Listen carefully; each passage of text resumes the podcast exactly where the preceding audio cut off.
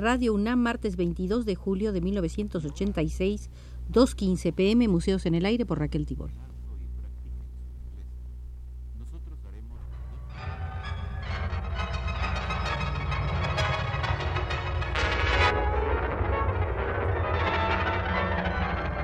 Museos en el Aire.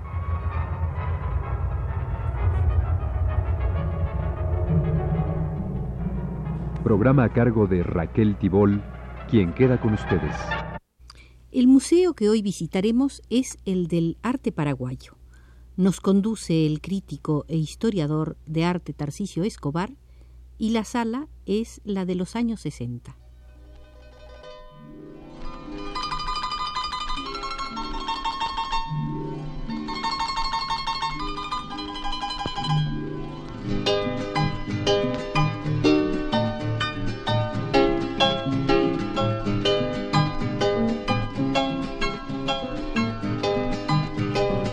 El arte paraguayo de los años 60 se dispone, por un lado, a ponerse al día, apurando un proceso para recuperar el tiempo perdido. Por otro, comienza a consolidar y profundizar sus conquistas. El quehacer artístico de esa década muestra claramente este doble movimiento de afirmación y de apertura. En realidad, ese movimiento condensa de alguna manera la experiencia latinoamericana de las últimas décadas.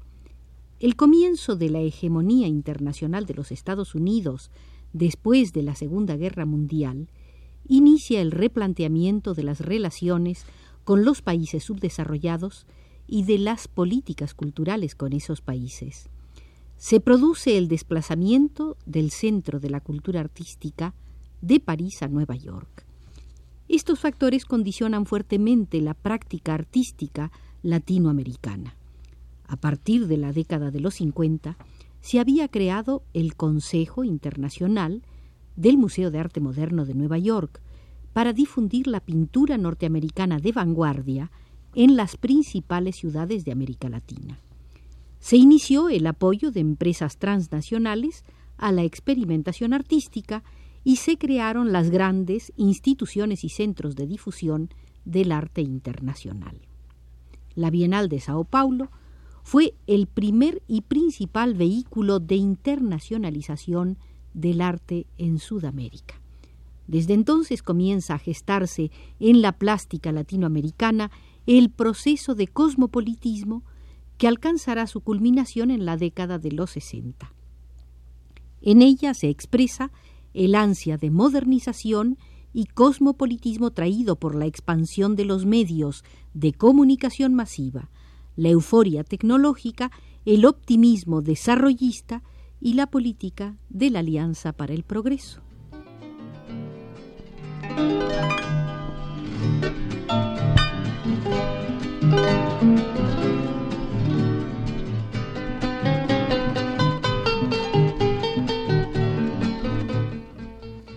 La necesidad de actualización cruza el continente, dejando una superficial homogeneización que tiñe gran parte de la creación latinoamericana. El resultado, según Marta Traba, es que al final de la década el furor de estar in, de escapar de la provincia, de ser aceptados y perdonados, sacude a las artes plásticas y llega hasta las zonas más desguarnecidas económicas y a las zonas más desguarnecidas culturalmente, lo cual crea una extraña nivelación, nivelación a nivel neoyorquino entre paraguayos, venezolanos, argentinos, guatemaltecos. De cualquier modo, incluso, esta indiscriminada no diferenciación producida por la dependencia no constituye más que un punto de partida, una circunstancia superable siempre por la práctica creadora. La obra de ciertos artistas latinoamericanos, producida en esta década, demuestra de manera rotunda la posibilidad que tiene el arte de elaborar y contestar la dominación cultural. En el Paraguay la presencia norteamericana en esa década se afianza a través de la cuantiosa ayuda prestataria que dada sobre todo como refuerzo al orden social y la estabilidad monetaria, habrá de tener consecuencias a nivel económico en la década siguiente, en los 70. Pero la influencia cultural de los Estados Unidos predominaba ya, mediada de nuevo por las metrópolis regionales.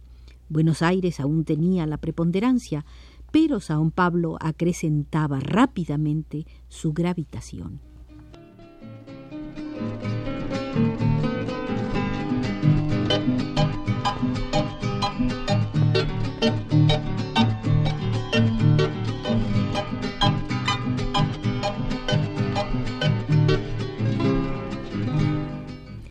El auge del arte norteamericano a partir de la potente escuela de Nueva York adquiría una importancia decisiva y el expresionismo abstracto, el pop art, el arte experimental, suplantaban cada vez más a las ya viejas vanguardias europeas anteriores a la Segunda Guerra Mundial. El proceso de sincronización se acelera. En la década de los 50 se utilizan las formas de los ismos europeos de las primeras décadas del siglo. Al comenzar la década de los 60, el atraso se acorta bruscamente. Se usan las abstracciones predominantes internacionalmente en la década anterior e inmediatamente la neofiguración, el opart, el pop y las tendencias experimentales. Todas ellas pasan como ráfagas. Muchas veces el proceso se atragantó de tendencias, modas e imágenes sin muchas posibilidades de ser digeridas. Pero por debajo de esta actualización compulsiva y superficial, muchas formas tuvieron tiempo de madurar, sedimentarse y crecer. Además, la apertura también significó oxigenación y contemporaneidad y dio oportunidad a un vitalismo fresco, a un necesario sacudón. Por otra parte, por primera vez surge cierto contraste generacional que, aun siendo más declamatorio que real, acentúa el dinamismo del proceso.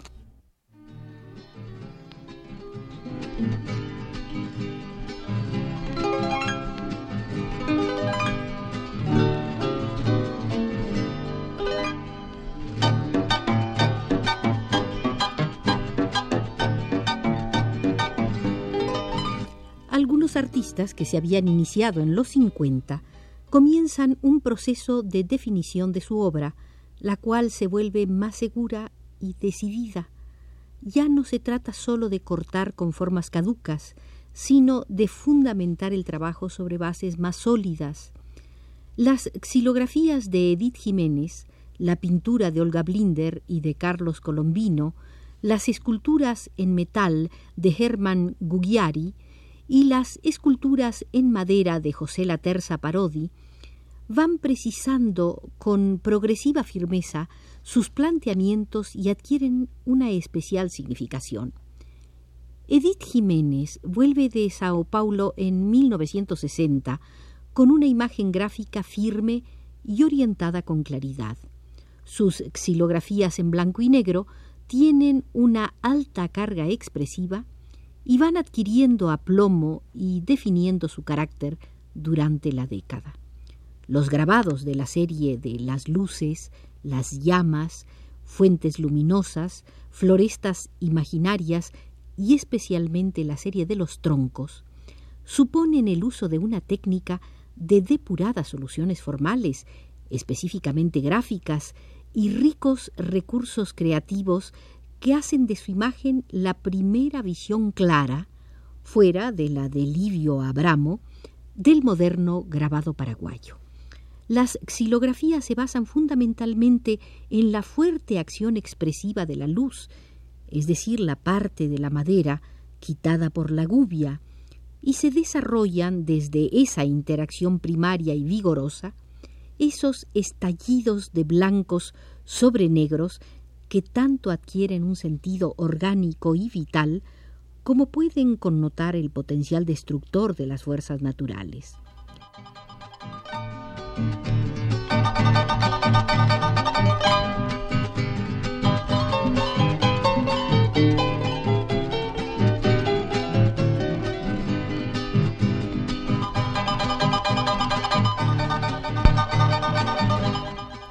Olga Blinder continúa su figuración dramática centrada en el tema del hombre, pero la redefine fundamentándola en nuevos presupuestos conceptuales y expresivos y la profundiza abordándola obsesivamente desde distintas técnicas y materiales y diversos ángulos y propuestas.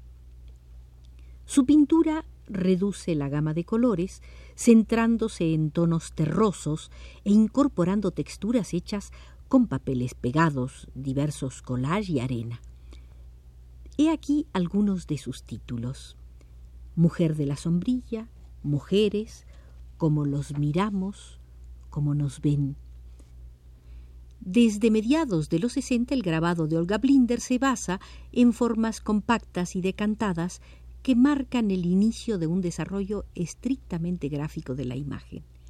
Simultáneamente sensible e intelectual, cargada de subjetividad y proyectada socialmente, la obra de Olga Blinder se convierte en un expresionismo de acento lírico cargado de tensión.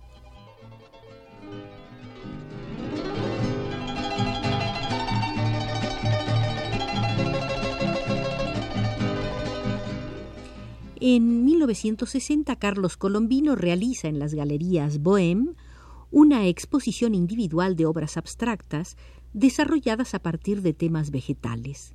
Es una pintura intrincada y convulsa, pero por primera vez planteada con un impecable sentido de serie y secuencia que da unidad a la muestra y la convierte en un proceso coherente. A partir de allí, el artista irá afirmando su imagen pictórica.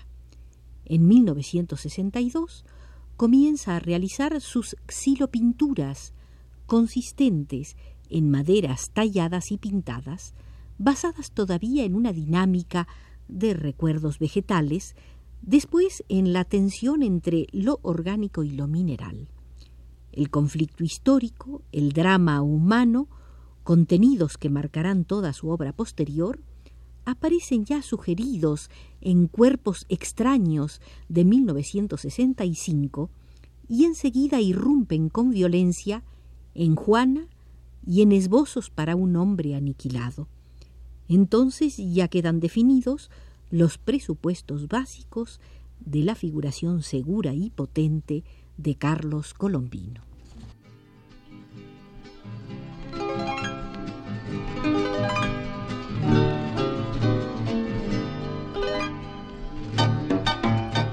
Germán Gulliari imprime un nuevo sentido esencialmente abstracto a su obra que lo confirma como la figura central de la escultura paraguaya.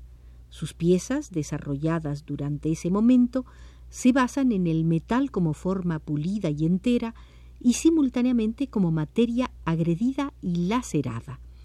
La fuerza expresiva de esta escultura se apoya fundamentalmente en la potencialidad del mismo metal y en la proyección escultórica de la forma.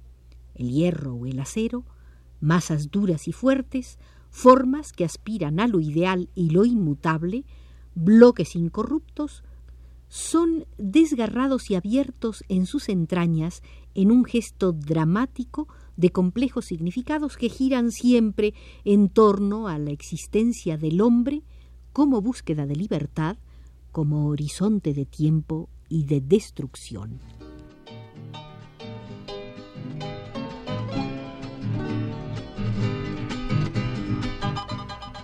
La terza parodi crea estructuras cerradas sobre sí mismas, pero animadas por un movimiento interno que da vitalidad y tensión a la madera. Estas piezas tienen consecuencias mucho más acertadas que su figuración indigenista, que, aún basada en los primeros recursos rítmicos y en la misma dinámica que aquellas, queda paralizada por los lugares comunes del tipicalismo.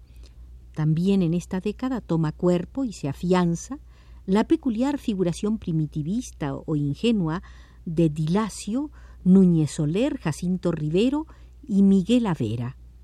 Pero recordemos que Livio Abramo, instalado en forma definitiva en Asunción desde 1962, desarrolla sistemáticamente su obra sobre el Paraguay en un lenguaje maduro y consistente.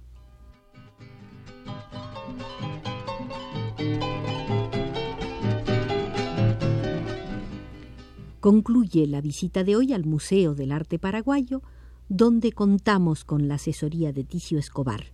La vigilancia de controles estuvo a cargo de Arturo Garro.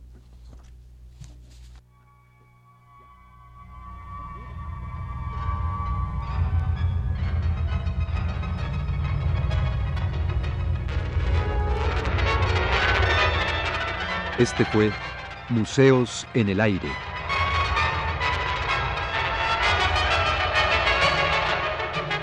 El programa de Raquel Tibol